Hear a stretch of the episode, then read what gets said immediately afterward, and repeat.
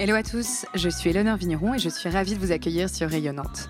Dans ce podcast, je pars à la rencontre de personnalités inspirantes qui rythment l'actualité ou l'innovation à Nantes et dans la région. Ensemble, nous discutons de leur parcours de vie, de l'origine de leurs projets et de leur vision de l'entrepreneuriat nantais. Rayonnante, un podcast original à écouter quand vous le voulez sur toutes vos plateformes de podcast les Parisiens ont Station F et Roxane Varza à sa tête. Nous, les Nantais, on a Grégory Tibor et Kitri Bourru la Couture aux commandes d'ici lundi. Ici lundi, ça vous parle? Si je vous dis le Palace, Madeleine, ces lieux emblématiques à Nantes? Parce que oui, ici lundi, ce sont des lieux uniques où tout le gradin de la Startup Nation nantaise se retrouve. Se retrouve pour travailler, pour entreprendre, pour échanger autour d'un déjeuner, d'un café. Enfin, vous l'avez compris, au-delà des lieux, ici lundi, c'est avant tout une communauté. Alors pour en parler, je reçois au micro de rayonnante Grégory, l'entrepreneur récidiviste qui très jeune a fondé son agence de com et qui aujourd'hui dirige ce campus. Et son acolyte Kitri, directrice des opérations, la pro du networking qui a toujours été animée par l'entrepreneuriat. Comment gère-t-on ces lieux? Qu'est-ce qui caractérise la communauté d'ici lundi? Quelle est leur ambition et quelles surprises nous réserve-t-il dans les prochaines années? Qu'est-ce qui fait de Nantes ce nouvel Eldorado du numérique et de la création? Pendant une heure, Grégory et Kitri vont répondre à toutes mes questions et nous embarquer dans leur univers. Ce que je trouve particulièrement intéressant, c'est qu'en les écoutant, on comprend qu'ici lundi, c'est avant tout une boîte qui innove, qui essaie, qui invente le bureau de demain. Tout ça pour faire du lundi le plus beau jour de la semaine. Alors je vous souhaite une belle écoute. Bonjour Kitri, bonjour Grégory, bienvenue dans Rayonnante, je suis très contente de vous recevoir aujourd'hui. Alors on enregistre l'épisode dans vos locaux, au Palace, ce lieu super sympa rue Voltaire, près de la place Gralin. Ensemble, pendant une bonne heure, on va parler d'ici lundi. On va essayer de comprendre ce que vous faites ici, comment vous le faites. Mais avant de commencer, je vous propose de vous présenter et de nous raconter comment est-ce que vous vous êtes rencontrés. Moi, je m'appelle Grégory Tibor. Euh, je suis plutôt un Nantais à la base. J'ai passé un peu de temps à Rennes et à Paris et euh, plutôt culture entrepreneuriale et euh, assez impliqué dans l'écosystème euh, numérique nantais, start-up depuis assez longtemps maintenant. Euh, voilà, c'est un peu, un peu le, le, condensé. Déjà, merci Léonore de nous recevoir. On est hyper fiers bah, d'être avec toi ce matin. Moi, je m'appelle Kitri, je suis nantaise depuis 5 ans, j'ai 4 enfants et je suis euh, directrice d'opération chez Ici Lundi depuis trois ans. Euh, j'ai toujours été plutôt animée par les sujets autour de l'entrepreneuriat sans jamais vraiment me lancer. Et c'est sans doute pourquoi je suis d'ailleurs là aujourd'hui. Comment on s'est rencontrés? Euh, bah, Moi, j'ai travaillé en arrivant de Paris dans l'agence de communication que Grégory avait euh, fondée, Swimming Pool. Et j'ai ensuite rejoint bah, l'équipe Ici Lundi au moment où le Palace a ouvert. Ok. Donc Grégory, toi, tu es General Manager d'Ici Lundi. Kitri, donc directrice des opérations, tu nous racontais ça. Donc est-ce que vous pourriez nous expliquer en deux mots en quoi consiste euh, votre quotidien ici en fait, on a deux rôles assez distincts. Euh, moi, j'ai un rôle euh, plutôt, je porte la vision, en fait. Enfin, en tout cas, j'essaye de porter la vision, je la partage évidemment. J'ai un rôle très orienté développement aussi, c'est-à-dire s'assurer qu'on on capte des nouveaux projets, qu'on réfléchisse à des nouveaux projets, qu'on pose des idées et, des concepts nouveaux pour la suite du développement. et puis évidemment, j'interviens aussi en soutien des équipes soutien de, de, a, effectivement elle a un rôle plus opérationnel. Et je crois qu'il y a aussi quelque chose, euh, on, en parle pas mal dans, les boîtes, c'est euh, une espèce de, de, culture, de comment on, instaure une culture dans, l'entreprise. Et euh, encore une fois, la culture, elle peut pas être incarnée par une seule personne, donc elle est évidemment partagée, mais en fait, je pense que c'est aussi un rôle du manager, du CEO, on l'appelle comme on veut, de s'assurer qu'on partage une culture et des valeurs communes dans une boîte. Et euh, bah, moi, mon job, euh, Greg l'a un peu euh, résumé, mais effectivement, moi, mon job, c'est de de décliner la vision stratégique en version opérationnelle. Donc, au quotidien, en fait, je pilote les équipes opérationnelles. J'ai aussi un rôle de commercialisation des espaces et euh, globalement, euh, je m'occupe de tout ce qu'on appelle le run chez nous, c'est-à-dire qu'une fois qu'on a acquis un nouvel espace, euh, je m'occupe de la partie travaux jusqu'à l'exploitation. Et donc mon job, c'est aussi de m'assurer que les espaces qu'on ouvre sont donc rentables, tout simplement, ou en tout cas qu'ils ont une vie euh, derrière euh, une fois qu'on l'a acquis et qu'on l'a bien exploité. Quoi. Ok, bah on reviendra là-dessus. Donc tous les deux, donc vous êtes arrivés à différents moments, euh, vous avez rejoint la- la- le navire à différents moments, à différentes étapes. Euh, on va commencer par toi, Grégory. Euh, il paraît que tu t'es retrouvé à, à diriger finalement ici lundi euh, euh, au détour d'une discussion. Ouais, c'est un peu. Enfin, c'est pas tout à fait un hasard parce que parce que c'est une question de, de communauté, d'écosystème et que ça fait longtemps que je grenouille dans cet environnement. En fait, moi, j'ai dirigé pendant 13-14 ans euh, une agence euh, marketing com qui s'appelait Swimming Pool, enfin qui s'appelle toujours Swimming Pool, que j'ai cédé en 2018, sur laquelle j'ai assuré une transition pendant un an. Euh, je m'étais promis, euh, ce que je raconte toujours, je m'étais promis de faire une pause de six mois dans ma vie, en mode euh, fais rien, euh, vide ta boîte mail et puis, euh, puis tu verras. Et j'ai échoué assez lamentablement parce que assez vite dans cette année de transition que j'avais amorcée pour, euh, pour l'agence, j'ai parlé aux, fondateurs euh, du, du Palace, euh, en tout cas aux historiques de la bande. Et ils m'ont dit, effectivement, au détour d'une conversation, tiens, il semblerait que tu fasses rien en ce moment. on va lancer le 4 rue Voltaire. On a besoin de quelqu'un qui connaisse un peu l'écosystème. Et, et- et est-ce que ça t'intéresse de, de nous aider à lancer le truc?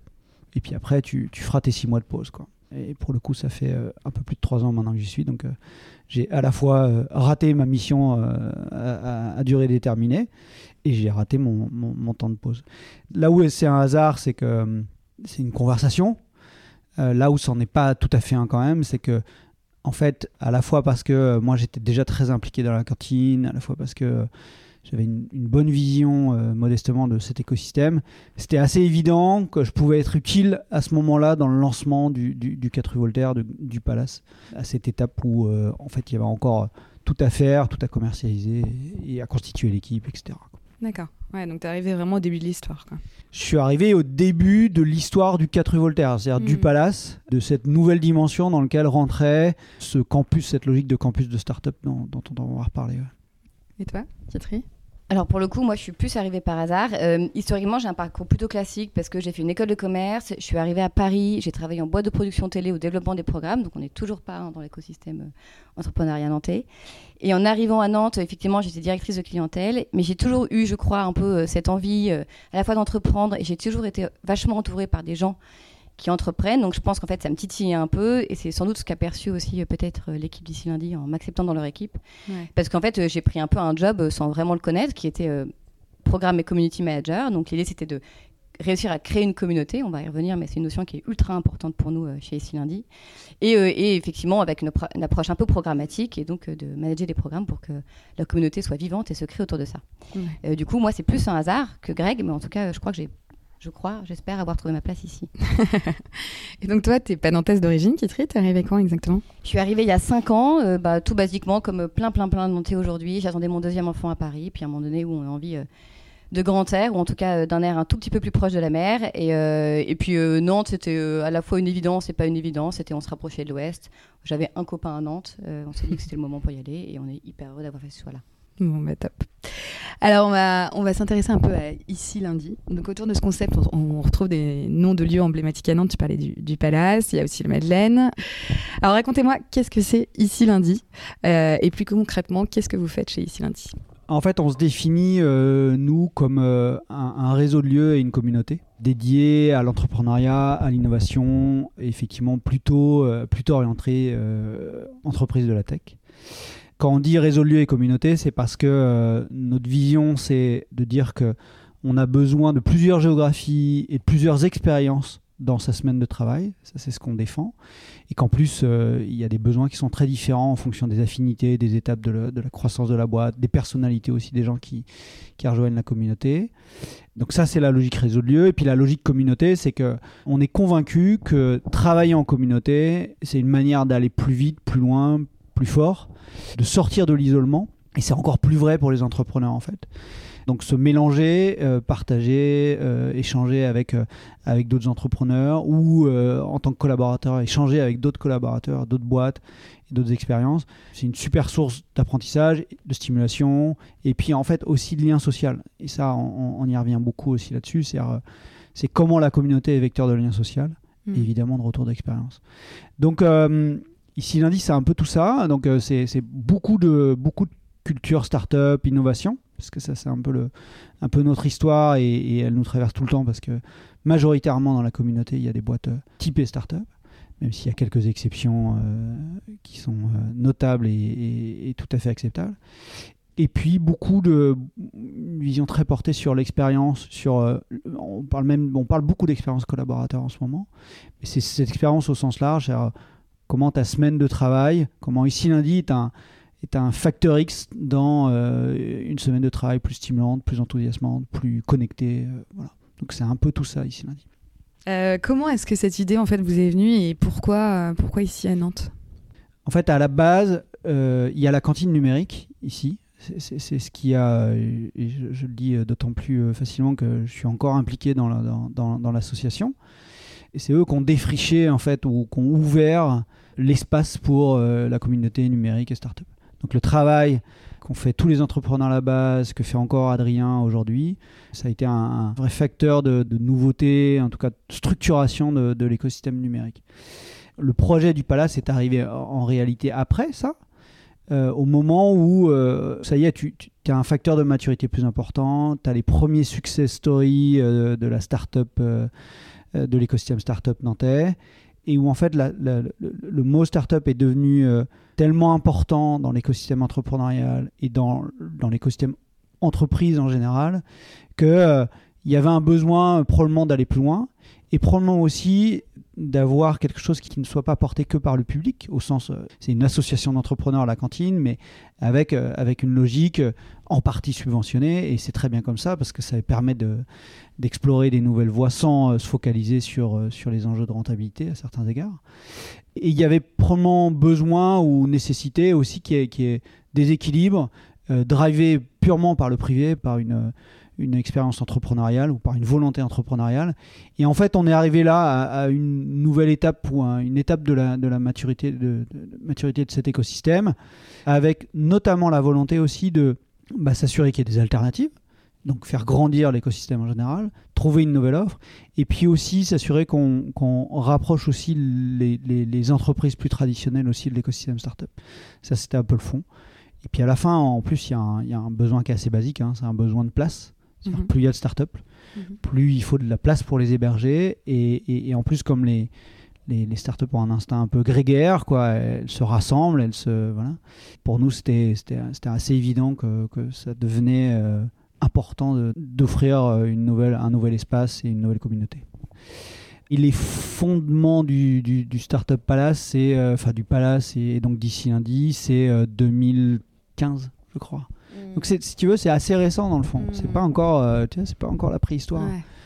Euh, et c'est là où l'aventure est, est drôle parce qu'elle est allée relativement vite, même si euh, 2015, ça fait bientôt 7 ans maintenant. ouais. Alors on t'entend parler de Palace, de Startup Palace d'ici lundi. Ouais. Est-ce que tu pourrais juste rapidement nous clarifier tout ça? Ouais, euh, je vais essayer parce que c'est toujours un petit combat, mais en gros, euh, l'histoire, c'est euh, le Startup Palace portait deux activités, une activité de service, donc de programme d'accélération de start-up, et une activité d'immobilier, enfin de, de coworking quelque part, de lieu. Et en fait, donc pendant 4 ans, les deux activités ont été mélangées dans la même structure juridique qu'était le Startup Palace. Et à l'ouverture du 4 rue Voltaire, donc à l'installation du Palace tel qu'on le connaît aujourd'hui, il était décidé de distinguer les deux activités. Donc le Startup Palace c'est toujours une société qui existe et qui fait des programmes d'accélération de start-up, Futur Agro, French Tech, etc. Et le Palace est devenu une entité juridique indépendante et moi je suis, arrivé en direction du Palace pour porter exclusivement l'activité de lieu. Et, en fait, ça aussi, euh, on y reviendra peut-être, mais ici lundi est venu après, c'est-à-dire en regardant les opportunités qu'on pouvait construire autour du palace. Parce que enfin, on- le palace, c'est euh, plus de 3000 mètres carrés, c'est 350 sièges, tu vois, en cœur de ville, en cœur de ville historique. C'est pas, euh, d'ailleurs, c'était cet équilibre île de Nantes, tu vois, là où la cantine est à Mm. l'île de Nantes, là on avait le centre-ville historique. Et quelque part, il y avait bien euh, un espèce de gros marqueur, là, un, gros point sur la carte qu'on posait. Et assez vite, euh, moi en, tout cas, et, et très vite les équipes aussi, ça nous a un peu réveillé sur les opportunités qu'il pouvait y avoir et le, le- le- le potentiel d'entrepreneuriat autour de ce projet du Palace. Et c'est- là où ici lundi est né, en fait, avec euh, la volonté d'avoir une marque qui porte l'ensemble des, des- des- des projets de développement euh, autour du Palace et donc euh, maintenant autour d'ici lundi. Ouais. C'est intéressant ce que tu dis quand tu dis qu'il y a la cantine sur l'île de Nantes et ici vous êtes en plein cœur historique de Nantes.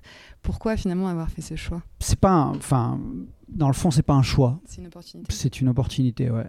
Tu, le foncier, c'est c'est compliqué. Hein, sur, dès que tu veux trouver des mètres carrés à Nantes, c'est très compliqué. Euh, il y a encore une, vraie pénurie dans le centre-ville d'immobilier de bureaux et, qui sont très vite captés euh, par les investisseurs, etc. Donc on n'a jamais voulu rentrer en, concurrence avec la cantine numérique, c'est pas le sujet du tout, et on a plutôt envie de, collaborer. Mais par contre, les géographies ont permis de d'un peu affûter les positionnements de chacun, et puis aussi de, développer deux offres qui qui sont pas toujours immédiatement comparées, parce qu'en plus, encore une fois, la cantine fait plein d'autres choses que nous on fait pas porte la mission French Tech, etc. Et, ça, c'était assez, euh, c'était assez clair pour nous qu'on ne devait pas se marcher dessus et on n'avait pas de raison de se marcher euh, sur les pieds. Ok. Euh, donc en janvier 2020, vous ouvrez ici le, le Palace. En mars 2020, c'est le confinement et la BIM, ça ferme. Comment est-ce que vous avez vécu cette crise de l'intérieur tu vois? Comment est-ce que vous avez rebondi suite à ça? Effectivement, on a eu une ouverture avec un timing absolument parfait.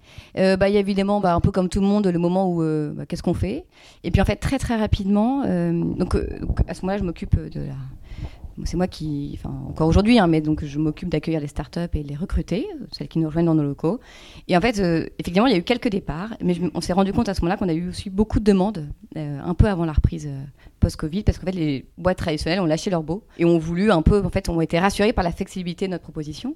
En fait, il y a eu deux phénomènes et c'est vraiment, j'enfonce des portes ouvertes parce qu'on en a beaucoup parlé, mais il y a effectivement euh, le, côté, on se rend compte qu'en fait, les gens peuvent travailler de chez eux, donc on a besoin de moins grands espaces.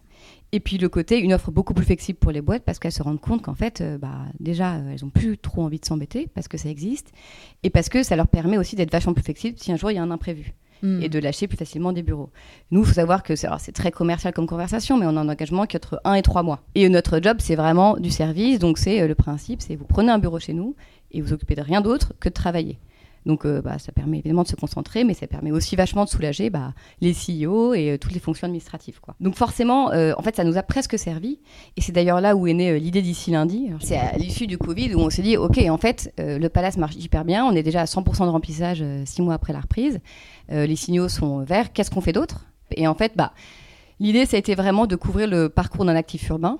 En gros, un entrepreneur, un collaborateur, euh, quand ils habitent à Nantes, ils ont besoin euh, bah, de bosser. Donc, on avait un espace de coworking, euh, de déjeuner. Donc, on a ouvert un restaurant, de boire des cafés. Donc, on s'est dit, bah, faut ouvrir Madeleine Café et de retravailler encore parce qu'il il y a d'autres typologies d'espace. Il faut savoir que le Palace, il n'y a pas beaucoup d'open space, donc on ne peut pas beaucoup s'adresser aux collaborateurs isolés ou plus jeunes startups parce qu'on n'a pas beaucoup de petits bureaux. Et du coup, on a aussi eu l'idée, enfin, l'opportunité d'ouvrir aussi Madeleine Coworking.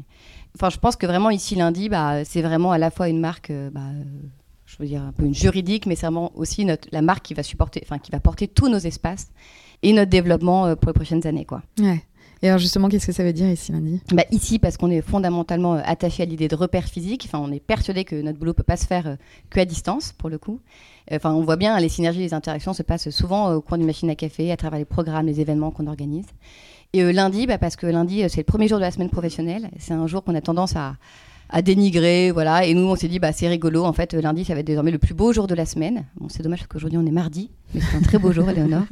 Mais euh, voilà, c'était un peu le, petit clin d'œil ici lundi. Et en plus, objectivement, je trouve que le mot ici lundi a un côté plutôt péchu qui nous plaît, dans la sonorité. voilà, donc c'est tout simplement ça. C'est pas très compliqué, mais c'était assez évident en tout cas pour nous. en plus de ça, en complément de ça, il y a un truc qui a, été frappant là en, période Covid, c'est euh, effectivement cet isolement et la recherche de liens sociaux. Et en fait, on a eu plein de boîtes euh, qui sont revenues vers nous en mode euh, ouais, on se rendait pas compte à quel point on était isolé dans nos environnements de travail. Et si tu veux, il y a eu un espèce de paradoxe dans le Covid, c'est que bien sûr, on s'est tous isolés chez soi, mais il y a eu aussi un élan de, de partage, vachement. C'est-à-dire que, on, quelque part, certains, parce que c'est pas vrai, et encore une fois, on est dans un, dans un environnement très protégé, et, et, ce qui est vrai pour nous, enfin, on est dans une bulle, hein, tu vois, les boîtes du numérique, mm.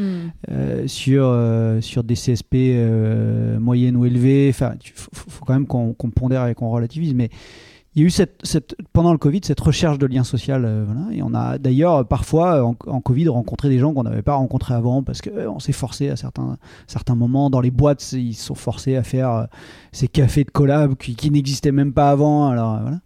Et je pense qu'il y y, y y a un truc qu'on couvre bien aussi.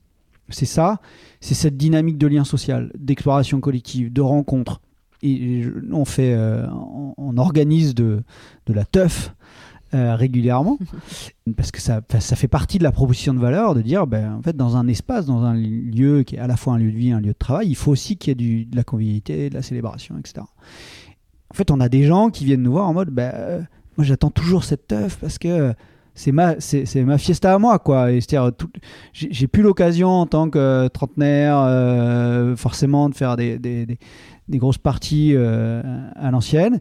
Et là je retrouve un environnement safe que je connais, dans lequel je peux euh, festoyer euh, sympathiquement. Et, donc, on voit bien l'impact qu'on a sur, sur cette logique de lien social. Et moi, je trouve ça absolument génial de voir toutes les connexions qui se font aussi dans un environnement comme ça, en dehors de l'enjeu euh, pro et de l'enjeu partage d'expérience. Ouais. Donc au-delà des lieux, vous parlez de fédérer une, toute une communauté. C'est quoi pour vous finalement une bonne communauté? Comment est-ce que vous faites pour la rassembler? Tu parlais un peu des, des teufs, mais, euh, mais est-ce que vous avez voilà quels sont vos secrets? Pour créer une bonne communauté Bah, alors, une bonne communauté, c'est une communauté qui est vivante, donc ça veut dire qui échange et qui partage un peu au quotidien et euh, sous plein d'aspects. Euh, alors, il y a plein de choses qui font qu'une communauté euh, devient vivante. Je dirais qu'il y a un truc très basique déjà, et je, je tiens à le préciser parce que tout ce travail est fait vraiment à travers toute l'équipe d'ici lundi. C'est notre capacité d'accueillir dans nos espaces et notre rôle de sympathique hôte. Euh, et puis après, il y a effectivement une approche euh, très programmatique. Donc, on a des programmes qui viennent animer notre euh, communauté à travers nos différents espaces. hein. Là-dedans, je mets surtout évidemment Madeleine en coworking et, et, le Palace. Donc on a des programmes, on a des événements à la fois festifs. On parle, on parle de la tournée d'ici lundi, qui est un événement trimestriel euh, qui permet de rassembler tous nos résidents autour euh, de cocktails et de musique. Euh, on a une marque qui s'appelle le CTO Talk, euh, qui s'adresse effectivement à une population euh, qui habite pas mal nos bureaux, qui est très tech, où on fait venir à chaque fois un CTO de renom euh, parler à une heure, de- euh, une, une heure à l'heure du déjeuner euh, bah, aux résidents qu'ils souhaitent. On a eu euh, le CTO de VP récemment, on a eu euh, d'autres CTO. Euh, et ça, c'est vraiment une marque qu'on veut reproduire. On a d'autres événements euh, qui viennent à peu près tous les mois. On a une vraie programmation événementielle euh, et qui va du care, donc ça s'appelle le care euh, en anglais. C'est euh, tout ce qui est des bonnes attentions, donc du sport, jusqu'au, jusqu'à la marque plus professionnelle, ou en tout cas, voilà, qui permet à chaque collaborateur d'évoluer aussi dans sa propre carrière. Et d'un autre côté, on a effectivement tous les programmes que je peux te détailler. On a par exemple la piscine, qui est un programme d'hébergement et qui s'adresse aux startups en phase de lancement. On a un job board qui permet à, à toutes les hum, boîtes ici de mettre en ligne leur, leur recherche de, de profil et qu'on publie après sur LinkedIn. On a euh, Talent Nantais, qui est un petit programme assez rigolo, euh, qui marche bien et qui, permet à des, qui nous permet d'attirer en fait, des profils qui viendraient d'arriver par exemple à Nantes. Et on leur dit, bah, en fait, vous avez envie de venir un peu en écosystème, vous ne savez pas vraiment comment. Et ben nous, pendant deux mois, on vous ouvre nos portes, on vous arrange des rendez-vous et venez tester euh, ici lundi. Euh, et tout ça, toujours dans l'idée d'être super accueillant et incluant. C'est-à-dire que l'idée, c'est pas de créer une, communi- une communauté euh, un peu fermée, euh, dans laquelle tout le monde n'a pas sa place. L'idée, au Mm. contraire, c'est de réussir dans chacun de nos événements, qui d'ailleurs sont quasiment tout le temps, enfin même, je crois, tout le temps, ouverts au public, de réussir à intégrer la nouveauté pour pas entretenir l'entre-soi qui peut exister dans plein de communautés. Hmm. Ouais, c'est clair. Ce que j'allais te poser comme question, c'est comment est-ce que vous faites justement pour ne pas être, euh, tu vois, euh, ne pas privilégier le côté élitiste d'une communauté et tu vois le côté fermé aussi d'une communauté, mais rester toujours ouvert et à l'écoute de nouvelles euh, opportunités, de nouvelles têtes. Bah, ça déjà parce que Grégory Tibor à ma droite le répète très souvent. attention à l'entre-soi. Et pour le coup, je pense Mm. qu'on est au sein de l'équipe ultra vigilant là-dessus. Et effectivement, c'est que dès qu'on imagine un programme ou dès qu'on crée un événement, se dire comment on réussit à attirer des gens de l'externe. Pour justement ne pas s'enfermer dans un truc qui de toute manière en fait euh, finirait par tourner en rond. Et ce serait là un de nos plus beaux échecs. Euh, C'est-à-dire que si on commence à tourner en rond, la communauté pour moi s'éteint et du coup on n'arrive plus à créer une communauté vivante. Donc on est euh, là où on ne veut pas aller. Quoi. Ouais. Donc c'est vraiment à travers l'ouverture de nos, de nos programmes et, euh, et, et puis aussi un truc tout bête, hein, mais quand on, quand moi j'ai des, moi je, chaque personne qui souhaite avoir un bureau, même s'ils sont pas dans notre cible, je prends l'appel et je leur explique. Et ça, je pense que rien que cette démarche de parler avec tout le monde et d'expliquer pourquoi, euh, en fait, malheureusement, il correspond pas à notre cible, et, mais par contre, on serait très heureux de prendre un café ensemble, bah, contribue à rendre, euh, je pense, euh, à cette moindre échelle, bah, la communauté plutôt ouverte, quoi. Ok. Qu'est-ce qui fait une bonne communauté selon vous? En gros, il y a, y a un enjeu de cohérence. C'est-à-dire que, enfin, en tout cas, nous, le, le pari qu'on fait, c'est de considérer que euh, si tu mets des entreprises et des typologies de, profils et de personnalités qui ont des raisons de se parler et d'échanger, bah, tu favorises la logique de communauté. Euh, c'est pour ça qu'on est un peu, euh, on est à la fois très ouvert, mais à la fois un peu exclusif, parce que effectivement, on, on sélectionne les boîtes qui, rentrent. Donc, on n'accepte pas tout le monde. Donc, toutes les semaines, on dit non à des boîtes pour rejoindre la communauté. Alors que notre business model, hein, c'est quand même de recevoir ces boîtes. Quoi. Donc on a le luxe de pouvoir le faire, mais je crois que c'est à la fois euh, une cause et une conséquence. quoi. C'est c'est important pour nous d'être attentif aux boîtes qu'on intègre dans la communauté, parce que la promesse qu'on donne à toutes les boîtes qui rentrent, c'est tu vas croiser des gens avec qui tu vas pouvoir partager des retours d'expérience, tu vas pouvoir partager aussi des affinités euh, professionnelles, et évidemment euh, peut-être des amitiés ou autre chose. Mais ça, à la limite, euh, tu peux te faire, tu peux avoir des amis qui sont pas en, en start-up, même si tu es en start-up, tu vois. Donc la cohérence est vachement important. Et puis effectivement, toute cette logique d'animation, de stimulation que nous, en tant qu'équipe, on doit faire. Dans les faits, on est un coworking. Notre business model, c'est de louer des postes. Donc on pourrait se contenter de ça. Mais ce qu'on veut, c'est effectivement une communauté plus vivante, plus active. Et le fait de la rendre cohérente, le fait de l'animer et de s'assurer qu'on soit toujours ouvert vers l'extérieur, c'est aussi la logique de Ok, mais moi, je veux être là. Je, pr- je prends l'exemple de, de Decathlon, qui n'est pas tout à fait une start-up, on, on l'admettra. En revanche, euh, qui est en train de raisonner en interne sur ses équipes tech en mode start-up. C'est-à-dire euh, sur, des, euh, sur des recrutements, sur des accélérations des recrutements, sur la manière de passer, euh, de, de devenir une plateforme et plus un magasin de sport, même si le magasin aura toujours de l'importance évidemment dans leur business model. Mais ça devenait important pour eux justement à la faveur de cette fuite de talents parisiens, de dire ben, ok, où est-ce qu'on va recruter, où est-ce qu'on va mettre nos collaborateurs demain? Le premier collab, il me racontait, le premier collab, c'était un gars qui bossait au fond du magasin Atlantis. Quoi, tu vois Hmm. T'es développeur, t'es dans la tech et on te fout au fond du magasin Atlantis. Mais c'était logique pour eux, c'était le début de leur, de leur aventure, de leur, de leur décentralisation des équipes tech. Et en fait, très rapidement, ils se sont dit, mais si on veut recruter, euh, si on veut fidéliser nos collabs, si on veut euh, justement euh, profiter d'un espèce de, de- de dynamique, bah, il faut qu'on mette, alors que, alors que c'est une marque comme Decathlon, il faut qu'on mette nos équipes dans un espace comme, euh, comme euh, enfin dans, un, dans une communauté comme ici lundi. Et tout ça fait, tous ces facteurs-là, animation, cohérence et ouverture, font que, a priori, on a une logique de communauté qui fonctionne assez bien. Mais euh, c'est très perfectible, très perfectible Ouais. parce que euh, dans une communauté là, euh, tout, tout confondu entre euh, entre ceux qui ont véritablement des sièges, ceux qui n'en ont pas et ceux qui sont des, des- des espèces de membres de la communauté. Je dire, on a 700, un peu plus de 700 personnes la communauté. Donc autant te dire que on n'a pas 700 personnes engagées. Hmm. Et il faut accepter que dans une communauté, tu es, en gros euh, 20-30% de gens qui sont véritablement engagés. Tu en as d'autres qui sont euh, des consommateurs, plus ou moins actifs, mais qui sont pas, euh, tu vois, qui sont pas des animateurs, des dynamiteurs de cette communauté. En revanche, c'est c'est pas grave, ça fait partie du jeu. Hmm. Par contre, faut pas oublier d'essayer de capter aussi ça, ces collaborateurs plus discrets, ces, même ces entrepreneurs plus discrets, parce que, euh, parce que le risque, c'est autrement de cultiver l'entre-soi. Et alors, tu disais tout à l'heure que tu refusais quand même pas mal de, de, de startups. Euh, quels sont finalement vos critères de sélection des startups Alors, on refuse pas beaucoup les startups. En fait, ce qu'on refuse, c'est plutôt les boîtes qui sont pas startups. D'accord. Qui sont trop Donc, grosses déjà. euh, ouais, ou euh, parce que, euh, encore une fois, j'ai rien contre ça, mais cabinet de conseil, société de services informatiques un peu plus traditionnelles, euh, etc., même si on en a quelques-unes. là, mais ou, euh, ou des boîtes qui sont, euh, qui, qui sont en dehors et qui n'ont pas immédiatement compris le positionnement. Ce qu'on dit souvent, c'est qu'on a quatre critères. Donc, est-ce que c'est une startup? Donc, ça, c'est, ça, ça compte, ça pèse. Est-ce que l'entrepreneur est en place? L'entrepreneur ou l'entrepreneuse est en place Donc, euh, est-ce, que, euh, est-ce qu'il y a le dirigeant ou la dirigeante dans l'équipe? Parce que ça nous intéresse d'avoir un quota de boîtes nantaises, donc impliquées dans l'écosystème nantais. On ne peut pas avoir que des décathlons, que des job teasers, que des Alan, etc. Est-ce que c'est une boîte qui a une envie de communauté tu vois? Est-ce qu'ils viennent là pour la, pour, le, pour la fonction du poste? Ou est-ce qu'ils viennent là parce qu'ils ont un attachement à la communauté? Ça, ça se voit très vite dans Ouais. l'expression, euh, dans, dans les entretiens qu'on mène en, en amont. C'est pour ça que Kitri disait tout à l'heure, on, s'attache à répondre toujours aux, boîtes. Et puis le dernier truc qui est bien plus subjectif, c'est est-ce qu'ils sont sympas quoi?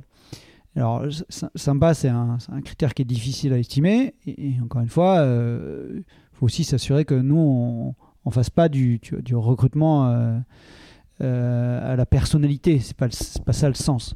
En revanche, on a besoin, justement, dans cette logique de communauté, que le culture fit, on parle beaucoup de culture fit dans les, dans les boîtes en ce moment, que le culture fit soit euh, compatible. Donc, c'est une forme d'évaluation un peu subjective du, truc. Et donc, ces quatre facteurs-là, bah, on les regarde, on dit, OK, on fait un joli équilibre, et puis on dit, OK, bah, ça, ça nous intéresse de, de, t'avoir, euh, versus ça, ça ne nous intéresse pas.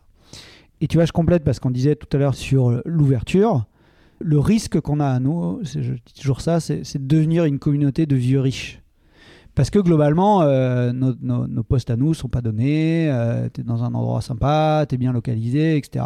Donc dis-toi que le foncier qu'on paye nous, euh, hmm. pas tout à fait abordable non plus. Donc tu peux pas faire du, du poste low cost dans des environnements comme celui-là. Et puis parce qu'il y a des équipes, parce que c'est une structure, etc.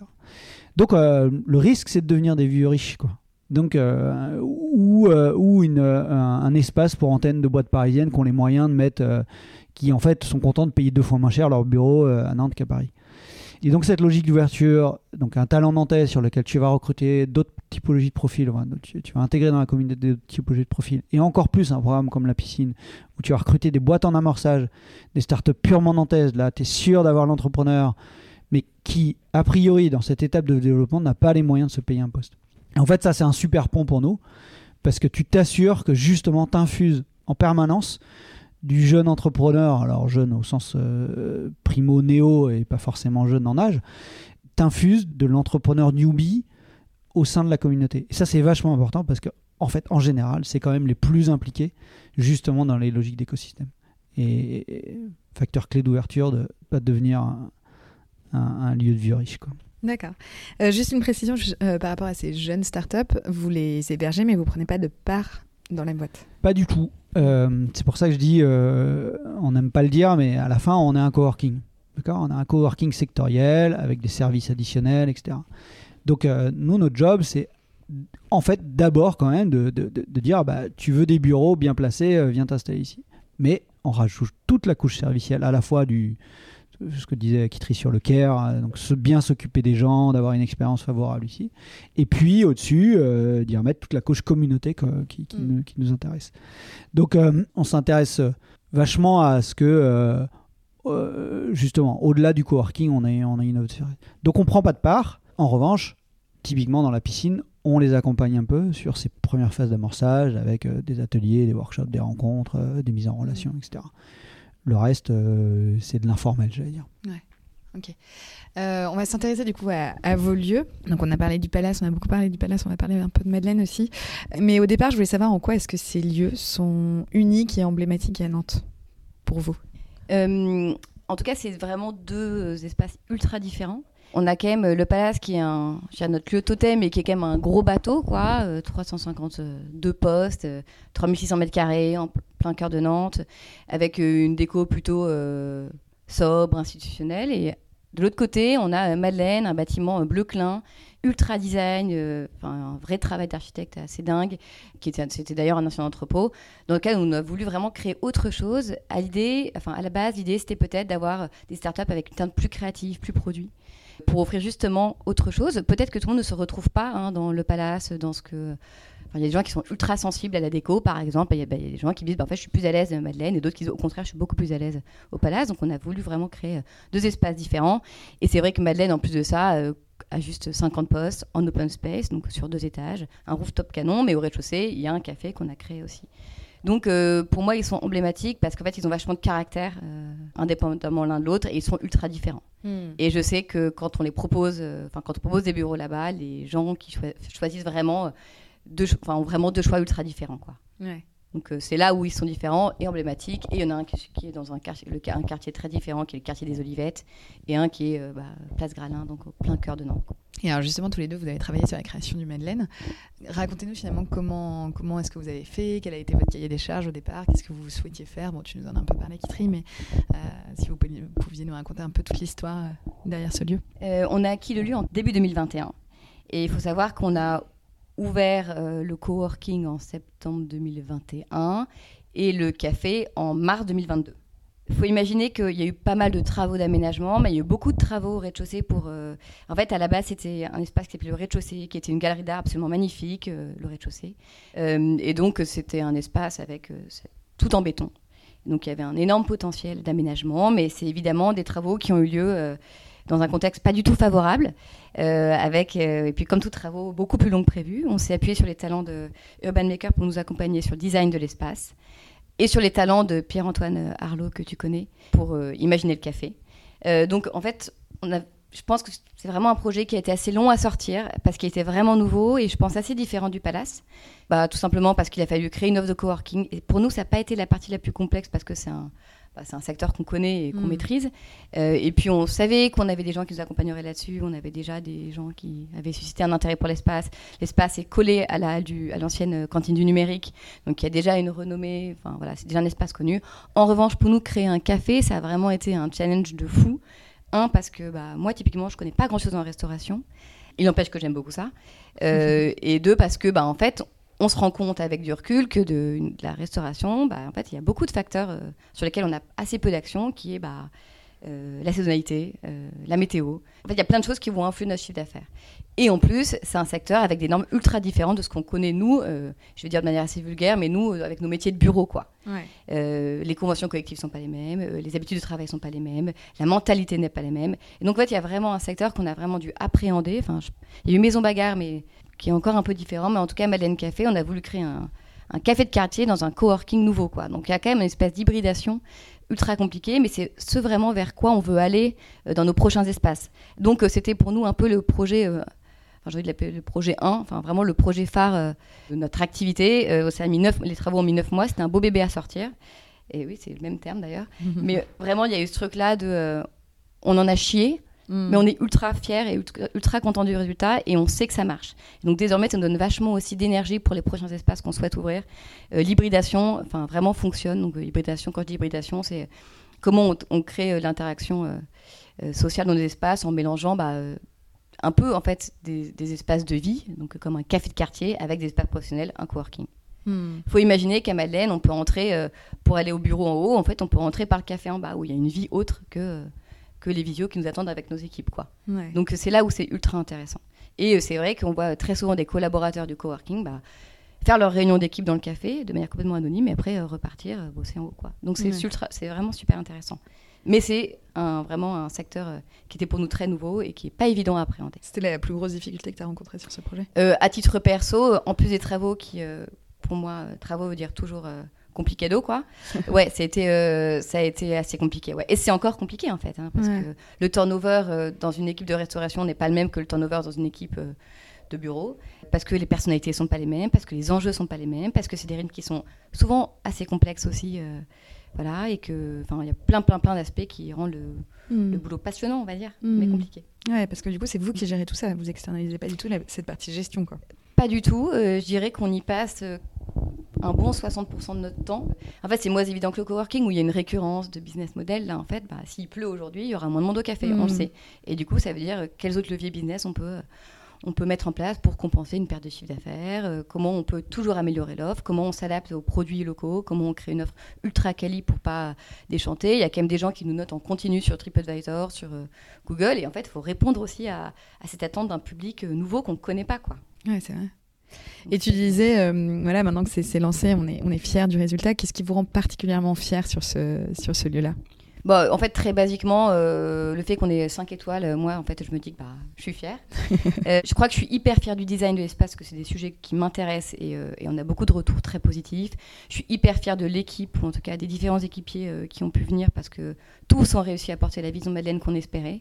En fait, entre ce qu'on avait imaginé de Madeleine il y a deux ans et ce que Madeleine Café porte aujourd'hui, euh, je trouve qu'on est ultra raccord. Je pense qu'il n'y a pas de fausses notes dans ce qu'on propose entre l'offre, le design, euh, les personnalités qui habitent l'espace, euh, entre la, communication entre le coworking et, et rez-de-chaussée. Je pense que tout est bon. Après, on a évidemment mille axes d'amélioration. Il y a mille choses qu'on doit encore faire. Mais je pense que vu tout le boulot abattu versus la qualité de ce qu'on a proposé, je trouve que ça valait le coup. Quoi. Et, et justement, quelle est l'étape d'après alors L'étape d'après, en fait, nous, on a, toujours plein d'idées, plein d'envies. Qui en parlait tout à l'heure. Notre sujet, c'est le parcours des actifs urbains. C'est-à-dire, c'est cette semaine de travail, comment elle devient plus enthousiasmante, plus stimulante, etc. Donc, euh, on l'a expliqué, on part du principe qu'il euh, il suffit pas d'avoir des beaux bureaux pour que, pour que tu sois heureux au travail. Nous, on peut pas tout résoudre dans ta semaine de travail. Si tu travailles dans une boîte euh, un peu foireuse, un peu moisie, on peut pas changer la boîte, tu vois. En revanche, on espère ne pas trop recruter des boîtes moisies, on n'en a pas beaucoup. On n'en a pas en fait. Mais on ne peut pas changer euh, la boîte dans laquelle tu es. On ne peut pas changer le sens de ton travail euh, sur son quotidien, sur ta fonction, etc. Ça, c'est pas notre job. On pourrait, mais c'est encore une étape d'après là, ou, trois étapes d'après. Mais euh, en tout cas, nous, on peut changer l'environnement dans lequel tu travailles, les expériences que tu vis dans ta semaine de travail. Et c'est pour ça que dire, bah, je peux avoir différentes géographies de travail parce que euh, a beaucoup parlé du Palace, de Madeleine, donc il y a Maison Bagarre qui fait effectivement partie du réseau, qui a une place un peu particulière parce que là on parle, on parle d'un lieu de restauration, qui a sa vie en dehors du réseau parce qu'évidemment c'est un resto public aussi. On a aussi un autre espace sur François II, euh, sur, l'île de Nantes, là, qui est notre premier, premier euh, petit projet sur l'île de Nantes. Et en fait, on, voilà, cette expérience, c'est différentes géographies de travail différents moments, différents espaces, différents environnements. Donc, euh, vraiment, ce qu'on imagine et ce qui se passe aujourd'hui déjà à notre petite échelle, c'est euh, je bosse le matin au palace, euh, je m'arrête pour déjeuner chez Maison Bagarre, je me fais un café de début d'après-midi, Madeleine, et, puis je me fais une visio au sein de l'espace en, même temps.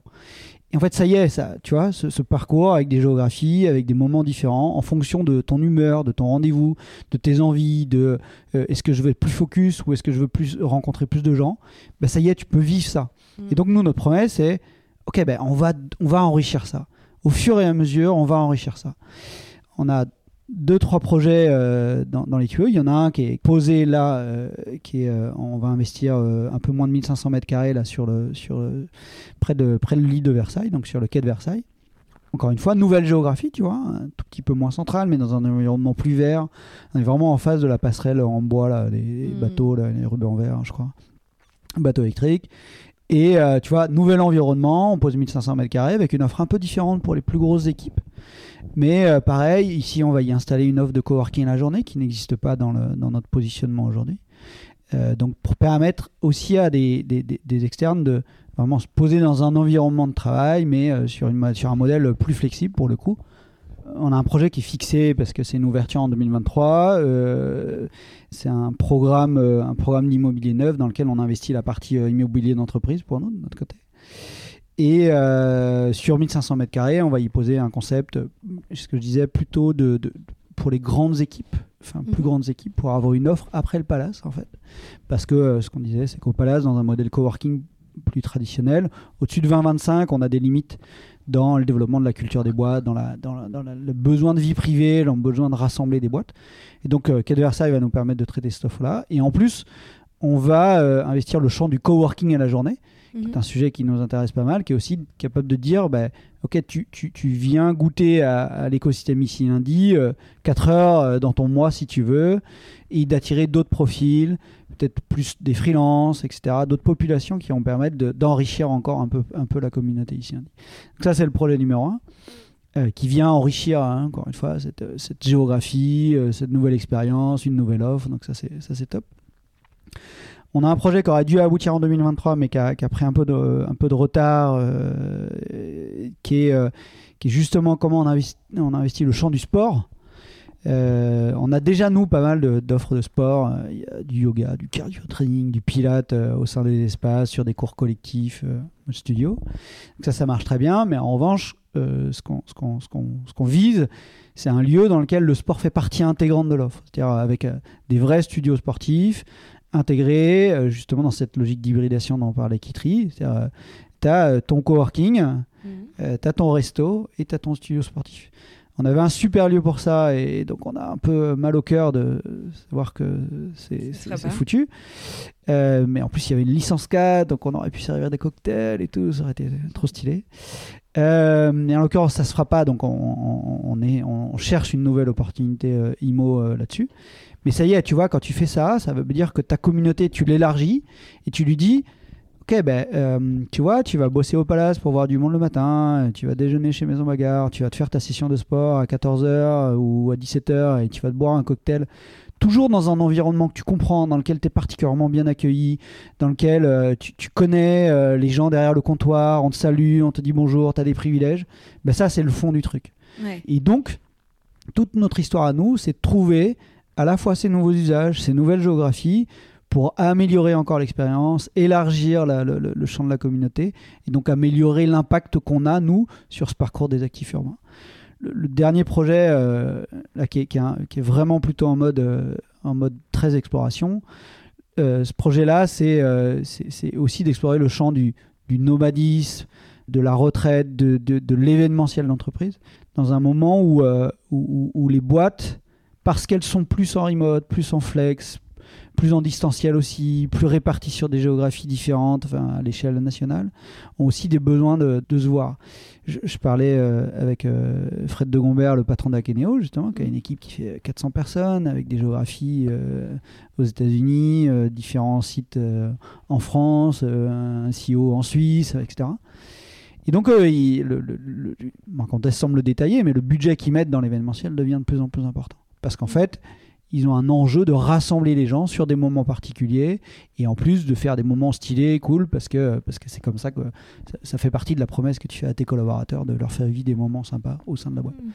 Et donc nous, ce qu'on a commencé à, à explorer, c'est comme un lieu hors ville, donc euh, dans notre idéal, plutôt près de la plage, euh, là où il y a des vagues euh, pour, pour surfer ou pour faire du sport, et dans lequel on peut justement aller explorer ça. C'est-à-dire avoir une offre qui te permet de dire à une heure de Nantes, tu peux, euh, si tu veux, tu vois, tu peux décider que ton lundi va commencer par une journée de travail dans laquelle tu vas pouvoir te faire deux sessions de surf.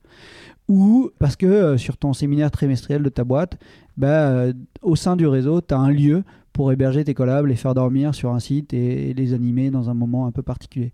Ou euh, on a quelques boîtes qui font ça, qui sont des semaines nomades, en gros, qui, euh, tu vois, qui partent une semaine entre équipes et euh, qui vont se mettre dans un lieu et qui vont bosser, euh, tu vois, en mode, en mode très focus euh, sur des sujets ou sur des projets en particulier. Et il y a plein de boîtes, de, de grosses boîtes qui font ça, euh, genre pour l'équipe market, pour l'équipe tech, etc.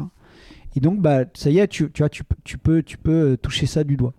Ça, c'est un projet plus compliqué. Mais quelque part, tu vois, c'est Pourquoi tu dis que l'aboutissement. c'est plus compliqué? Parce que parce que c'est des business models compliqués. Parce qu'on on se rapproche de l'hôtellerie avec des réglementations différentes. Parce que euh, comment Tu voudrais pouvoir héberger aussi. Ouais, ouais, ouais, il faut que Ah les gens oui. dorment. ouais. Ouais, ok. Les gens dorment. On avait fait, euh, pour, rien de cacher, on avait pris euh, une option sur, sur le, le rachat d'un hôtel en Vendée. Encore Mm. une fois, ça fait partie du truc. Nous, on a toujours 10 projets, euh, su- parce que l'immobilier, c'est un secteur compliqué, on l'a bien découvert. On a toujours 10 projets ouverts parce que tu sais que tu les signeras pas tous. C'est comme ça, ça fait partie du jeu, c'est des enjeux financiers, des enjeux de concurrence d'offres, des enjeux de, voilà, de moments. Là, on est en plus dans un moment qui est en- encore un peu plus particulier sur l'IMO. Mais, euh, mais donc ce projet, on l'a ouvert en disant on spot, on un hôtel, on rachète un hôtel en- et on en fait un lieu. On en fait un lieu hybride, euh, adressé euh, remote worker, nomade, euh, travailleur à la journée, euh, événementiel d'entreprise. Encore une fois, le business model est très compliqué. Enfin, c'est, ténu, euh, des sujets de réglementation un peu particuliers aussi. Donc, euh. Et ça, c'est le sens, quoi. C'est le sens de l'histoire euh, de euh, qu'est-ce qu'on veut pour le travail demain? On veut, pour nous, on veut plus de communauté, plus de plaisir et probablement plus de sens. Alors, encore une fois, on ne sait pas traiter le sens de la boîte dans laquelle tu travailles et pourquoi tu travailles dans cette boîte. En revanche, euh, trouver ce qui va te stimuler, euh, trouver ce qui va compléter ton, ton, ton, ton expérience de vie, te mettre tout ça en serviciel à disposition, ça c'est le, ça, le sens de notre histoire à nous. ouais. D'accord. C'est bien, ça a répondu à ma question de quel serait l'avenir du travail demain, tu vois. C'est ça, quoi. C'est aller vers plus de sens, plus de. Une expérience un peu 360, quoi. Nous sommes dans une bulle. D'accord? Je ne peux pas comparer euh, le futur du travail dans un écosystème numérique tech au futur du travail euh, de, euh, d'un site de production euh, dans l'automobile. Pas les mêmes contraintes, et on l'a bien vu d'ailleurs. hein, le Covid a eu cet effet un peu particulier, de, de- quelque part d'encore plus éloigné euh, pardon, l'école bleue et l'école blanc. Parce que, parce que nous, on se félicite d'avoir de la flexibilité, d'être capable de, de travailler d'où on veut, etc. Mais la vérité, c'est que c'est- vrai pour peu de monde en fait. Hmm. Voilà, on est très, euh, on est dans une bulle favorable, c'est cool, mais il faut pas oublier qu'à côté il se passe d'autres choses, il y a d'autres modèles de, vie. Donc le futur, notre futur du travail, il s'applique à nos environnements très tertiaires, très serviciels, etc., qui sont plus évidents. Donc euh, oui, je suis convaincu que euh, en fait, il faut, il faut du lien social, donc il faut de la communauté, il faut voir des gens, parce que c'est ça que, je sais pas, il y avait un truc qui disait, euh, en gros, ce qui te rend heureux dans la vie, c'est pas euh, ton taf, c'est pas l'argent, euh, c'est pas la gloire, c'est c'est ton lien social, tu vois. C'est-à-dire de rencontrer des gens, de- de- d'avoir des interactions sociales, d'avoir du lien, euh, des, amitiés, euh, de la famille, etc. Bah, je, je dis pas qu'on est là pour solutionner ça dans ta vie, mais en tout cas, on est un, un contributeur de, de ce lien social. Vachement important. Le plaisir, bah voilà, euh, capable de faire du sport, euh, de boire un bon café, de bien bouffer, euh, de faire la fête, bah, ça, ça doit faire partie de l'offre. Et puis après, le sens, encore une fois, c'est une dénomination un peu particulière parce que on règle pas tout, hein, j'en ai déjà discuté, mais tu vois que quand on dit ici lundi, faire du lundi le plus beau jour de la semaine, c'est de dire, ok, il n'y a pas de raison qu'on qu'on continue de célébrer le vendredi éternellement, tu vois, et qu'on se réjouisse de la fin de la semaine. On peut aussi se réjouir et dire, je suis dimanche soir, et je sais que demain, je vais vivre des trucs cool, au-delà de mon taf, au-delà de ma mission de mon taf. Et, moi, je crois beaucoup à, un futur plus réjouissant euh, autour de travail. Et comme l'expérience collaborateur est un peu clé maintenant, avec euh, cet enjeu que c'est dur de recruter, c'est dur de fidéliser, on a des profils plus slasher, plus, euh, plus freelance, plus indépendants, plus autonomes, plus, tu plus adeptes de cette liberté, ben, offre-leur les meilleures conditions possibles pour bosser, toi en tant qu'entrepreneur, ou en tant que dirigeant, en tant que manager, et probablement que tu règles, un- tu règles aussi un problème dans, ta, dans, ta, dans, la- dans le développement de ta boîte. Très intéressant. Euh, alors du coup, qu'est-ce qui, qu'est-ce qui vous peut vous inspirer euh, pour vos projets demain? Qu'est-ce qui, tu vois, euh, que- quels sont les lieux hein, en France, dans le monde, qui, qui vous nourrissent? On a fait, là en décembre, on, a- on s'est fait une, petite, une petite session d'exploration justement. Euh, donc on est allé à Paris. Il faut quand même, euh, j'adore Nantes, mais, mais, Paris a quand même une autre dynamique. Et, même, euh, même si certains talents ont fui Paris, il y a encore euh, une dynamique qui est, incomparable avec, euh, avec ce qui se passe à Nantes. Même si ça progresse euh, tous les jours. Et donc nous, on s'est fait ça, on s'est fait une journée, on a euh, exploré 6, 7, 8 lieux euh, dans la journée parce que c'est comme ça qu'on va, va s'inspirer, qu'on va aller chercher les, les concepts. Donc il y a à la fois ce qu'on va voir, à la fois ce, ce ce qu'on surveille aussi. Et ça, c'est pour moi, c'est toute la difficulté de notre métier. c'est, comment tu fais pour te euh, d'être toujours un peu en, en avant-garde, quoi, à l'avant-garde. Euh, et ça, c'est, c'est hyper compliqué. Et je pense que hum, on le fera pas si on reste dans nos lieux. D'accord? Ça veut dire qu'il faut s'obliger à sortir. C'est vachement important. Mais c'est vrai dans toutes les boîtes. C'est vrai dans toutes les boîtes. Il faut que. Cette logique de... Ouais, et puis cette logique d'entreprise étendue, euh, de pas rester dans ton environnement en permanence, enfin, c'est vachement important pour le coup. Donc sortir des lieux, et puis en fait aller chercher de nouveaux talents, même pour nous. C'est-à-dire que on sait qu'on pourra pas tout construire nous-mêmes. Kitri en parlait très bien sur, sur Madeleine Café, bah, d'être allé chercher euh, Pierre-Antoine Arlot, Mm. Euh, qui a une expertise, qui a une vision, euh, qui vient nous accompagner, être- euh, aller chercher des architectes. donc Urban Makers, c'est ceux qui ont fait Canopée, je sais pas si on dit Ouais. Canopée, la Canopée, donc on fait un, un restaurant très stylé à Nantes. Tu vois, on est allé les chercher sur cette expertise-là. Ils sont venus nous apporter une patte à nous. Donc ça veut dire qu'on ne peut pas bosser que entre nous. Donc il ne faut pas chercher à tout faire entre nous. Et tu vois, typiquement ce projet sur le sport, on est allé chercher ou on s'est trouvé avec, euh, avec un profil euh, comme Marion qui est, qui est- qui est semi-intégré dans, dans- dans la team maintenant, parce qu'on travaille ce projet avec elle. Mais, mais on a besoin de son énergie à elle parce qu'elle apporte d'autres choses. Elle apporte Mm. d'autres d'autres visions. Et, et tout notre combat à nous, c'est ça, c'est sortir de nos lieux et, et s'assurer de faire venir d'autres personnes pour contribuer à ces projets. Donc on est vachement en- attentif à tous ces gens qui veulent créer des trucs et, et on est presque même prêt à l'industrialiser au sens positif du terme, de dire, ok, ben, tu as un projet et tu penses que ce sera plus facile de le monter dans un environnement comme ici, viens nous rejoindre. Quoi. Mm. Et ça, c'est un peu sur le- les sujets sur lesquels on travaille. Ouais. Et si je dois répondre moi aussi à ta question, en fait, je crois que ce qui nous inspire, c'est pas tant d'autres espaces qu'en fait, évidemment, il y a des trucs canons partout. Enfin, Mm. je crois que on parlait de Lisbonne, qui a plein d'espaces, qui ont plein d'espaces magnifiques. Il y a plein d'usages. Il y a à Paris, je sais il y a Montgolfière qui canon. En fait, on ne pourrait pas reproduire ce qu'on voit ailleurs exactement à Nantes. Euh, je pense que ce qui nous inspire, c'est plutôt les retours euh, des gens qui sont chez nous, enfin en tout cas qui ont des bureaux chez nous, et qui nous disent ce qu'ils aimeraient. Et ça, c'est plutôt, euh, c'est plutôt ça nos drivers aujourd'hui. Parce que euh, déjà, on a beaucoup de contraintes qui sont euh, bah, le foncier, euh, l'immobilier, on peut pas tout décider, on peut pas tout faire. Et donc, je pense que en fait, c'est plutôt des opportunités et réussir à répondre aux besoins ou en tout cas aux attentes de ceux qui viendront chez nous demain, et en s'adaptant évidemment aux contraintes, euh, au future of work, tout ce qu'on veut. Mais malgré tout, moi, ce qui m'inspire, c'est plutôt les retours qu'on nous fait au quotidien. Et par exemple, de ce roadshow à, Paris, là, qu'est-ce qu'il y a eu? Un truc qui vous a marqué Je chacun crois de, que vous dans chaque espace, on dit est ça, c'est canon. euh. Ouais, en fait, il y a- déjà parce qu'à Paris, il y a des monuments qui sont euh, dingues au fond Mm. d'une impasse, près d'opéra. euh, Mm. enfin, il y a plein de choses architecturalement. Déjà, les endroits à Paris sont assez fascinants. Et puis, euh, pour certains espaces, c'est le sens du design. Pour d'autres, c'est l'accueil. Pour d'autres espaces, ça va être le sens du détail. Bon, il y a plein de choses qui ont été... Mm. En fait, plein de choses. Il y a plein de choses à prendre partout. Et on aimerait arriver à ce niveau... D'ailleurs, d'exigence, euh, mais on met les combats là, on peut les mettre aussi avec l'énergie Ouais, qu'on a. Mais en fait, on- tout était bon à prendre globalement. Ouais. Moi, il y a plein de choses que j'aimerais reproduire de ce que j'ai vu à Paris. Euh, pour autant, ce qu'on fait à Nantes pour l'instant euh, est très bien aussi à Nantes et on ne pourra pas toujours reco- recopier les voisins. Quoi. J'ajoute, moi, il y a deux, euh, deux sujets qui m'embarquent, qui m'embarquent pas mal. C'est euh, le co-living. Mhm. C'est un gros sujet, qui n'est pas un sujet facile, Qui se développe beaucoup. qui se développe Ouais. beaucoup. Je pense qu'il a, il a, il a une vérité plus, euh, encore plus déterminée à Paris, notamment parce que ce qu'il racontait, c'est que dans le co-living, c'est 40% d'internationaux dans les, dans les lieux. Euh, et donc, parce que c'est une solution bah, pour ces euh, nouveaux. ces, ces- ces C'est nouveaux, nouveau mode euh, de travail. Quoi. voilà. Oui, dans un enjeu où en fait ça rend facile l'accès au logement pour des gens qui connaissent pas euh, Mm. les rouages de, du bail et du dossier de locatif euh, traditionnel. Quoi. Ça, ça, nous intéresse vachement. Je sais pas si euh, Nantes est encore tout à fait mature. Enfin, je, je sais pas tout à fait encore comment l'aborder pour le coup. Et puis, euh, ce qu'on disait un peu sur, sur l'événementiel, mais même l'événementiel urbain, euh, on, a, un- on a un projet, encore une fois, ça fait partie des projets, mais sur 2024-2025, sur un lieu dédié à l'événementiel.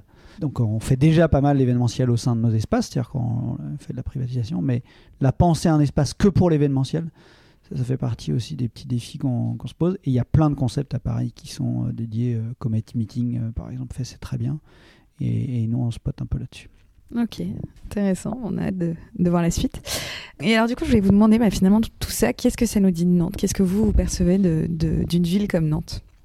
Je sais pas. Moi, je, je- j'ai toujours, euh, j'ai toujours un peu de, un peu de, enfin, un peu de retrait sur cette, sur cette question parce que je, je veux pas qu'on qu'on simplifie euh, sur. On parle beaucoup de jeu à la nantaise. Je sais pas si cette expression on l'a déjà sortie. euh, Non, ouais. c'est la première fois qu'on la sort. Je pense que c'est très, très tech, très numérique comme, comme expression. Très vieux aussi. ouais. T'as as, peut-être raison. Le jeu à la nantaise, c'était quand même inspiré du foot, euh, un truc machin. Et, on avait, euh, et en fait, dans l'écosystème numérique, euh, on s'est emparé de cette expression du jeu à la nantaise pour dire, bah, en fait, comment un, environnement dans lequel les boîtes collaborent, se partagent, la cantine numérique en est un vecteur, ce que font d'autres associations, etc. Donc oui, il y a une forme de vérité, mais je sais pas si elle... jouer collectif, en fait. Ouais, c'est ça, c'est le jeu collectif. Mais je sais pas si c'est plus vrai à Nantes qu'ailleurs. Mm. D'accord? Dans le fond, euh, si tu regardes dans, dans, dans chaque métropole, il y a des dynamiques collectives qui existent. Donc je ne sais pas si c'est mieux euh, ici qu'ailleurs. En revanche, ce qui est vrai, c'est qu'on a quand même réussi, grâce à, à un écosystème qui a mûri, à vraiment trouver les équilibres dans cette, dans cette dynamique euh, nantaise. Et ça, je pense que c'est ça le- un peu l'effet de maturité. C'est euh, de dire, bah, on est capable aujourd'hui de bosser tous ensemble sans se faire la guerre ou sans se toiser ou, sans se concurrencer euh, basiquement. Donc il y a beaucoup de collaborations qui empêchent l'espèce de concurrence néfaste vis-à-vis de cet écosystème. Donc je ne sais pas ce que ça dit de Nantes. Ce que ça dit de Nantes, c'est que c'est un terrain de jeu propice à l'entrepreneuriat. Ça, je, je suis d'accord. Parce qu'on est dans ces effets de taille de ville qui sont assez... euh, qui, qui est dans le bon équilibre, quoi, qui, dans lequel les gens je compare à Lyon par exemple, qui est, qui est quand même beaucoup plus grand, qui est très dynamique, hein, très dynamique, Mm. mais c'est pas la même, c'est pas le même collectif parce que c'est plus étendu, parce qu'il y a plus de monde, parce qu'il y a plus de réseaux, plus de communautés. Donc c'est difficile d'appréhender, tu vois, en un coup d'œil euh, l'écosystème et la communauté euh, lyonnaise versus une communauté qui est un peu plus à taille humaine quoi quelque part. Donc on a un bon équilibre de taille là-dessus. Donc euh, ça dit ça de cette ville qui est euh, qui, a, la bonne échelle dans un moment de développement euh, et dans un moment euh, particulier aussi où, de décentralisation, de, de, de, remote, de travail à distance, etc. Donc je pense qu'on a une bonne place pour la suite. Bah justement, moi c'est marrant parce que j'ai une vision euh, sans doute euh, bah, moins lointaine que celle de Grégory, qui est pour le coup euh, plus nantais depuis, enfin, nantais depuis plus longtemps que moi et un vrai entrepreneur. Moi, ce qui m'a fasciné en arrivant à Nantes et ce qui continue à me fasciner, c'est justement, enfin, je trouve qu'il y a c'est un territoire ultra accueillant pour tous les gens qui veulent entreprendre. Et je suis toujours étonnée du nombre de personnes qui me disent j'ai monté ma boîte. Je, je crois que dans mon univers parisien ou plus lointain, j'avais moins ce sentiment d'être entourée, euh, enfin d'être à des dîners où en fait je suis quasiment la seule salariée à table, quoi. Euh, et donc, donc j'imagine, ou en tout cas pour moi, ce que ça veut dire, c'est que malgré tout, euh, c'est une ville qui facilite l'envie d'entreprendre et en tout cas qui permet à beaucoup de gens de concrétiser leurs envies. Et, et ça, ça en dit long sur une ville, en tout cas. Ouais, je suis complètement d'accord. Euh, et en quoi est-ce que Nantes est une ville accueillante pour des projets comme, comme les vôtres? Je sais pas en quoi Nantes est ac- plus accueillante vois, pour un que- projet euh, comme le nôtre que, que n'importe quel autre projet euh, comme le tien. euh, Ouais. qui, qui est de faire du podcast. Ce que je crois et ce que vient de dire Greg, c'est que quelque part, les gens sont, sont OK pour, pour se filer des coups de main. Les gens sont hyper à, l'écoute des projets des autres. Et en fait, du coup, il y a beaucoup de synergie qui se crée. Et je trouve qu'il y a beaucoup, il y a beaucoup d'accélération de business. Euh, je vois la piscine, c'est le reflet pas mal de ça, notre petit programme d'hébergement pour les boîtes en phase d'amorçage. Ils sont perpétuellement en train d'échanger des tips, en train de s'aider. Enfin, il y a un vrai truc de jeu à la nantaise apparemment euh, qui se crée, euh, qui, qui doit découler de la génération précédente. euh, dont Grégory fait partie. Euh, mais malgré tout, qui a réussi à, dont la génération d'après a réussi à s'imprégner, et je trouve ça assez formidable. Après, il faut que je pense que cette tradition de jeu à la nantaise se perpétue, mais malgré tout, je trouve que Nantes est globalement une ville hyper accueillante et dans tous les sens du terme. Quoi. Et plus personnellement, qu'est-ce que vous évoque Nantes? Qu'est-ce que vous aimez faire à Nantes? Je crois que j'aime vivre à Nantes euh, dans sa grande globalité. J'aime aussi m'échapper de Nantes et c'est possible quand on est à Nantes de s'en échapper assez facilement et trouver euh, l'air de la mer. Euh, Et je crois que c'est à peu près tout ce que j'aime faire à Nantes. Donc j'aime tout faire à Nantes en fait. Enfin, moi, je suis- très, euh, je, suis un Nantais assez heureux, euh, enfin très heureux même, Euh, notamment parce que parce que je trouve que l'écosystème dans lequel on vit euh, m'anime vachement, euh, parce qu'on fait plein de rencontres. Tu vois, la semaine prochaine, on fait euh, justement, euh, on fait un, dîner entrepreneur et entrepreneuse euh, sous la verrière du palace et, on, est capable de, fédérer cette communauté sur des moments de, convivialité donc ça ça marche vachement. Après plus personnellement moi j'ai plein de choses que, j'aime bien mais je suis toujours un peu j'ai envie envie qu'on fasse mieux tout, tu vois, tout le temps. Et en fait sur notre sujet de, de- créer des lieux je pense que tu vois je, compare souvent Nantes à Bordeaux et je trouve que Bordeaux a beaucoup plus de, de- lieux concepts, de, li- de lieux vivants, peut-être plus modernes, plus contemporains. euh, et, je trouve qu'on en manque encore, tu vois, à Nantes. Et, euh, ça dit quand même un truc sur. euh, moi, j'aime bien, j'aime bien y vivre la journée à Nantes. Je trouve que les, les soirées ou les nuits méritent d'être encore mieux traitées que ce qu'on fait aujourd'hui. Donc voilà. Par contre, il y a des adresses très cool, hein, mais, mais je, je pense qu'on peut faire mieux là-dessus. Je suis pas sûr qu'on s'adresse tout, tout de suite euh, au monde de la nuit et à la discothèque, tu vois, mais euh, voilà. Et alors, du coup, est-ce que vous avez justement des adresses fétiches à nous partager? En dehors de celles que, euh, sur lesquelles nous on est content d'y aller parce que ça fait partie du réseau. Que tu peux partager, bien. que- oui, oui, bah, j'adore, j'adore Maison Bagarre et ce qu'ils font. c'est, top. Et puis j'y suis très attaché à ce projet-là. C'est super bon. C'est ouais, c'est je, je, je, crois que c'est bon. Euh, Encore une fois, c'est, c'est- c'est- la, restauration est un monde euh, très C'est compliqué. très subjectif, mais je trouve que c'est très bon. Mais non, mais on est, on est très content. Encore une fois, plein de points d'amélioration. euh, On travaille dessus en permanence, mais, mais, mais c'est top, ça marche bien. Et en plus, c'est vraiment une adresse qui a trouvé sa place, qui a trouvé son succès et tout. On a, on a des super critiques, donc euh, ça progresse. Le- au mois de, je crois que, je crois que c'est le mois de février ou mars, là, on rentre dans le guide Michelin, euh, pas au sens des étoiles, mais c'est le guide. de- voilà, donc, euh, donc ça, ça, ça, c'est cool. Euh, moi, j'aime beaucoup ce que fait Pierre-Yves du lieu-dit. je sais pas si tu connais toi, ce, ce lieu-là. J'aime beaucoup, c'est à côté de chez moi. Ouais. J'aimais beaucoup. Ouais, je, je trouve ça canon. Et Ouais, tu vois, par bien. exemple, ça, c'est c'est vraiment des adresses qui, qui renouvellent quelque chose. Bah ouais, il a carrément redynamisé le quartier. hein. Exactement, qui Mm. apporte quelque chose dans un quartier. euh, qui, qui- voilà, donc ça, c'est fantastique. Euh, Le lab est un super, euh, un super spot qui, a été, pour moi, qui est un, un- un de ces lieux un peu emblématiques, qui est devenu très emblématique de, de, de Nantes. Et puis après, bah, il y a une palanquée de restos assez sympas, de Meraki, de Rosa, euh, euh, Source, etc., qui font, tu vois, dans cette nouvelle génération de, de, de- de restaurateurs, je trouve que là, on, on a quand même quelques, quelques concepts euh, bien cool. Vacarme, qui, dont on fait plus la réputation maintenant. euh, voilà, et ça, ça, je trouve ça cool. Et en fait, ce qu'on ce qu'on voit maintenant quand même, c'est que justement, cette dynamique de collectif est en train de se répandre aussi sur ces univers de la restauration, du bar, etc. Et donc, on est en train de, il y a un élan qui est en train de se, de- de- de se déro- de se passer, et il y a de plus en plus de collabs entre tous ces restaurants, ces concepts. euh, Enfin, Pierre-Antoine, qui est un, qui est- qui est- qui est un, un ge- un gentil animateur de, de- de ce, Mm. de ce mouvement-là aussi. Euh, là, il y, a un- il y a un changement qui se passe. Et moi, c'est ce que j'espère, et, et sur lequel j'espère aussi on contribue un peu. Et toi, Kitty, tu aimes aller où? Bah, Grégory m'a un peu copié. Donc, il y a évidemment Maison Bagarre et Madeleine Café euh, pour les différents aspects. Mais mine de rien, c'est quand même des lieux, même si j'avais pas bossé dessus, je les adorerais. Euh, bon, le lieu dit évidemment parce que je trouve que leurs pizzas sont dingues et j'adore euh, leur cours intérieur. Et si je dois parler de trucs qui me touchent plus, bah, il y a évidemment les fringues. hein. donc il y a le petit marché près de Cathédrale. Il y a évidemment Smala pour les enfants. Qui J'en parle parce que c'est une start-up nantaise et que tu as interviewé euh, Marie, Marie, qui est une des fondatrices euh, au début de ton podcast. Euh, et puis après en déco, euh, il y a des trucs qui sont euh, très pointus. Je trouve il y a Singulier Store, il y a Brut, près des Galeries Lafayette et plein plein d'autres euh, magasins assez top. Mais ça aussi, ça contribue au dynamisme euh, de nos rues et on est tout près, donc euh, c'est assez canon. Donc voilà. Bon bah top, et ben écoutez, merci à tous les deux pour le temps que vous m'avez accordé aujourd'hui, c'était hyper intéressant. Et je vous souhaite une belle journée. Et ben merci beaucoup Léonore, on est hyper content de t'avoir parlé ce matin. et, et bonne journée à toi. Bravo à toi, cher auditeur, qui est allé au bout de cet épisode. Si tu l'as aimé, merci de le partager largement autour de toi. Et puis si tu veux m'aider à faire connaître et grandir Rayonnante, eh bien tu peux tout simplement mettre 5 étoiles et un commentaire sur l'appli Apple Podcast. Je te souhaite une belle semaine et je te donne rendez-vous dans quelques jours pour un nouvel épisode.